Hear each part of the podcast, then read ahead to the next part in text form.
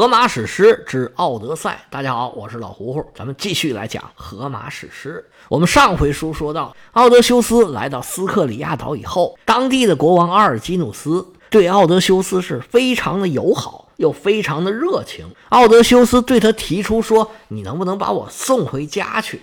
阿尔基努斯连奔儿都没打，马上就答应了。不但答应了这个要求，还举办了盛大的祭祀仪式，然后呢，开了一个竞技会。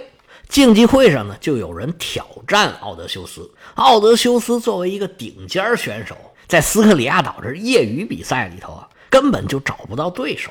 他拿了一个石饼，就这么随便一扔，就远远的超过了所有的对手。全场观众是目瞪口呆！哇，太厉害了！奥德修斯牛刀小试，给挑衅他的人来了个下马威。阿尔基努斯感觉啊，这气氛烘托的差不多了。咱们来大型的歌舞表演吧！就在竞技会的现场空出场子，当地的小伙子先表演了一段舞蹈，随后上场的就是著名的盲人歌手，他唱的是一段神仙的三角恋的故事。看来对八卦的喜爱呀，我们人类历来都是这样。当事人是名声越大，地位越高，大家聊起来就越是津津有味儿。这回唱的故事是奥林匹斯山十二主神里边的三位。女主人公阿弗洛狄特是美神，她被宙斯和赫拉许配给了容貌丑陋的将神赫菲斯托斯。她当然是心有不甘呐。不过没关系，赫菲斯托斯是长得丑，那长得好看的还有的是呢。赫菲斯托斯有个兄弟是战神阿瑞斯，他长得可帅。开始呢。就跟美神俩人啊，这个眉来眼去，慢慢就走到一块儿去了。赫菲斯托斯是工匠之神，经常要出去干活去。他一出门，阿弗洛狄特和阿瑞斯俩人啊，就在他们家里面幽会。当然了，这也不是什么露脸的事儿，他们幽会啊，自然是偷偷摸摸的，尤其是要瞒着这个赫菲斯托斯。他瞒得了赫菲斯托斯，但是有一位神仙他可瞒不了。那就是太阳神赫利俄斯。听过我书的，咱都知道，太阳神可不是阿波罗，是赫利俄斯，是单独有一个职业太阳神。他的工作就是每天东升西落，让太阳照耀世界。所有太阳能照到的地方发生的事儿，都瞒不过赫利俄斯的眼睛。他看着赫菲斯托斯结婚以后，时不时。阿瑞斯就跑到他们家里面去，这意思就很明显了。时间长了，赫利俄斯实在是看不下去了，就找到赫菲斯托斯说：“兄弟，我请你吃饭吧。”这话说的赫菲斯托斯直纳闷儿啊，说：“好迷儿的，你请我吃饭干嘛？谁让咱们关系好呢？这一笔写不出两个赫字来，哎，咱们都是赫字辈的。嗨，那你不用请我吃饭，你给我报几样菜名出来，我就算你请了。”赫利俄斯说：“我请你吃蒸羊羔，咱就不吃了。我请你吃菠菜、韭菜、油麦菜、香菜、茼蒿、上海青、黄瓜、芥兰、番薯叶、茼蒿、豆苗、大青椒。”这一番话说的，赫菲斯托斯一愣啊！请客吃饭哪有请这个的？赫菲斯托斯长得虽然丑，但是脑子特别好啊！一听这话就明白什么意思了，俩眼瞪着赫利俄斯说：“难道？”那个他那什么了？赫利俄斯点点头啊，那可不就是那什么了吗？而且他们去酒店开房都省了，就直接在你们家呀，已经不止一次两次了。你每次一出门，你前脚一走，回头阿瑞斯就进门了。啊，这个贱人把赫菲斯托斯气的是三十神暴跳，五雷豪气升空，说着话就要找他们两个去理论。赫利俄斯赶紧拉住，哎，冷静，冷静，冷静。赫菲斯托斯坐下，喘了一会儿，情绪安定下来，他就琢磨：哼，我得想办法收拾收拾你。这赫菲斯托斯本来就是心灵手巧、脑子很聪明的，琢磨了一会儿，就回到自己的车间，叮叮当当就开始干活了。赫菲斯托斯是加班加点，连夜苦干，做出了一套东西。他拿着这套东西就回家了。回到家以后，对着阿弗洛狄特，他是不理不睬，直接就进了卧室了。在卧室里面叮叮当当一通装，因为平常赫菲斯托斯在家里面也是叮叮当当，一会儿搞这个，一会儿搞那个。阿弗洛狄特也没当回事儿，而且他也不懂啊，他根本就不在乎。你爱搞啥搞啥，跟我有啥关系？殊不知啊，这次啊就跟你有关系了。赫菲斯托斯安装完毕，然后就故作镇定，就跟什么都没发生一样，该吃吃，该睡睡。第二天早上一早醒来，赫菲斯托斯说：“我今天呢要出个远门，我要去莱姆诺斯岛。莱姆诺斯岛呢有一帮新西亚人，是赫菲斯托斯的朋友。”赫菲斯托斯说：“我要去那儿啊，玩几天，说不定什么时候回来，你就不用等我了。”阿弗洛狄特一听这话，高兴坏了。好，好，好，你赶紧走吧。于是赫菲斯托斯收拾好东西就出门了。赫菲斯托斯前脚一走，后脚阿瑞斯就进来了。他跟阿弗洛狄特俩人是卿卿我我，搂搂抱抱，一边说着情话。一边就进了房间了，俩人情意绵绵，往床上一躺，就听这房间里面嘎啦嘎啦嘎啦，咕噜咕噜咕噜，刷刷刷，无数道绳子是从天而降，瞬间就把这个床绑的是严严实实。这下可倒好，两位大神是赤身裸体，被绑在床上是纹丝儿都动不了。这机关刚刚启动没一会儿。赫菲斯托斯从外头唱个小曲儿就进来了，看见阿瑞斯还故作惊讶：“哎呀，兄弟，你怎么来了？来也不说一声，哎，怎么没穿衣服啊？哎呦，媳妇儿，你怎么也没穿衣服啊？你们俩在床上是在这搞科研的吗？还是研究生理卫生呢？合着赫菲斯托斯根本也就没去莱姆诺斯，就是打一个幌子，自己要出门引诱阿瑞斯上当。赫利俄斯在天上看着呢，他一有消息。马上就通知了赫菲斯托斯。赫菲斯托斯回来，开始还是语带嘲讽，越说越生气，越吵声音越大。然后啊，索性嚷嚷开了，冲着旁边这些邻居，也就是奥林匹斯山上这些众神，大声嚷嚷：“快来看呐，现场直播啦！快来看这臭不要脸的阿弗洛狄特在这儿呢，光不出溜，什么也没穿呐！”快来看呐！我弟弟给我戴绿帽子了。他这一嚷嚷啊，山上这些众神呐，全都听得一清二楚。所有的男神不管在干什么，全都把手上的事放下，着急忙慌的都赶过来了。什么波塞冬啊、阿波罗呀、赫尔墨斯啊，全来了。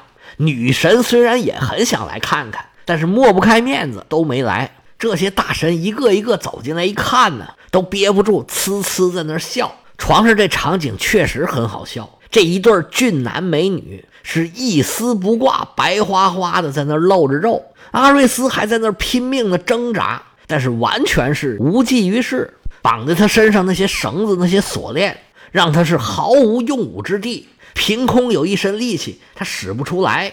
阿弗洛狄特呢，早已经放弃了挣扎。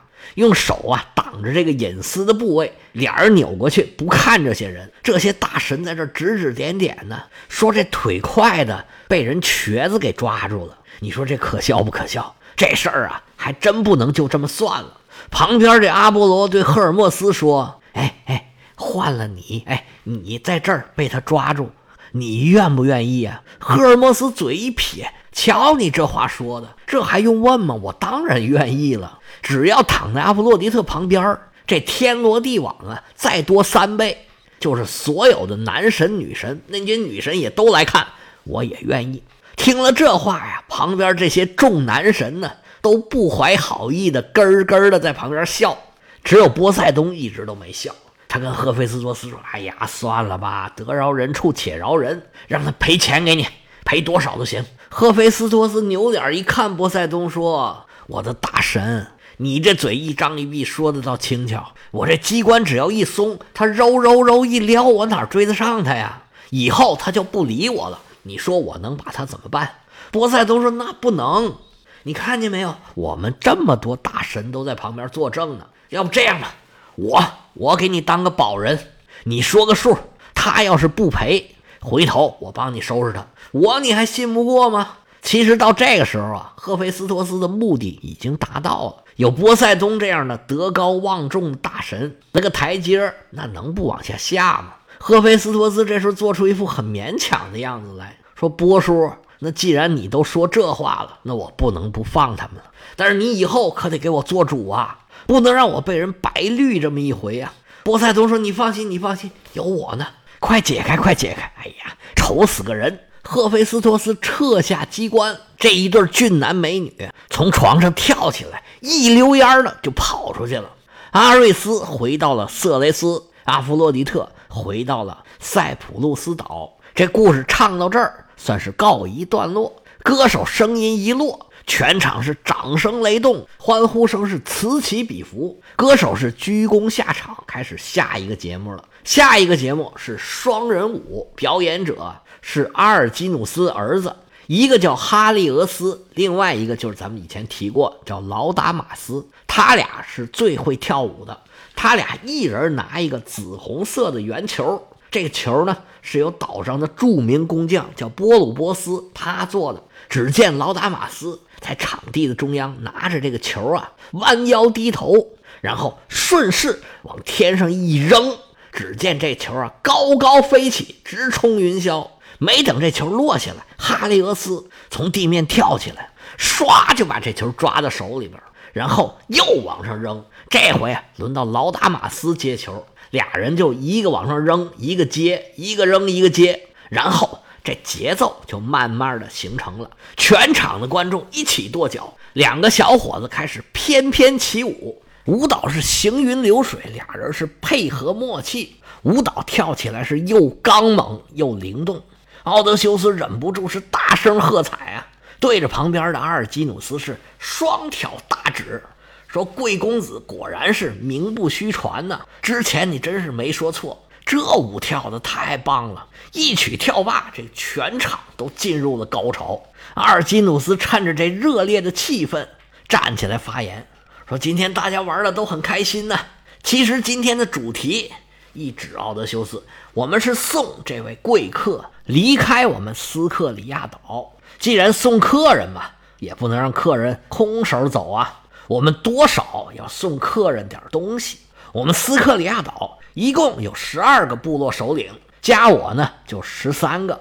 你们每位呢，肯定啊都得意思意思。你们呢也就不要为礼物这个事儿啊再伤脑筋了。送的多了少了，重了轻了都不合适。我呀统一安排一下，你们各位啊。每人送他一件袍子，还有一件衬衫，加上一塔兰铜的黄金。你们各自啊，准备准备，我把东西敛一敛，咱们给他运到船上去。到时候一船拉走，大家说好不好？剩下这十二位首领啊，纷纷点头，行行行，送点东西嘛，小意思。阿尔基努斯又一指那位小帅，说：“你刚才说话呀，可有点不合适，你要不再多送点东西吧？”这位小帅呀，书里面的名字叫欧鲁阿洛斯。他说：“行行行，没问题。”说着话，从身上摘下一柄宝剑，一看这剑，嚯，真漂亮啊！青铜的剑身，白银的剑把，外头一个剑鞘啊，是象牙做的。这位小帅把这剑双手捧着，送到了奥德修斯面前，说：“先生，不好意思，这个剑呢，也是我的心爱之物。”把它送给您，就当我赔礼了。奥德修斯接过剑，往身上一背，嘿，正合适。说你，哎呀，太客气了，那我就却之不恭了。我正要长途跋涉，正好需要一把剑。折腾了一天，太阳慢慢往下落，这时候啊，可就要天黑了。阿尔基努斯这帮儿子整理送过来的礼物，阿尔基努斯也带着奥德修斯回到家。回家就跟自己的王后说：“说快把你的衣服箱子拿出来吧，我们给客人挑一件外衣，一件衬衣，叫人烧水，我们洗个澡，然后就吃饭。我还要送这位客人一个金杯。”夫人阿瑞特说：“好，好，好。”吩咐手下人烧水，自己动手挑衣服。他还拿来了一只大箱子。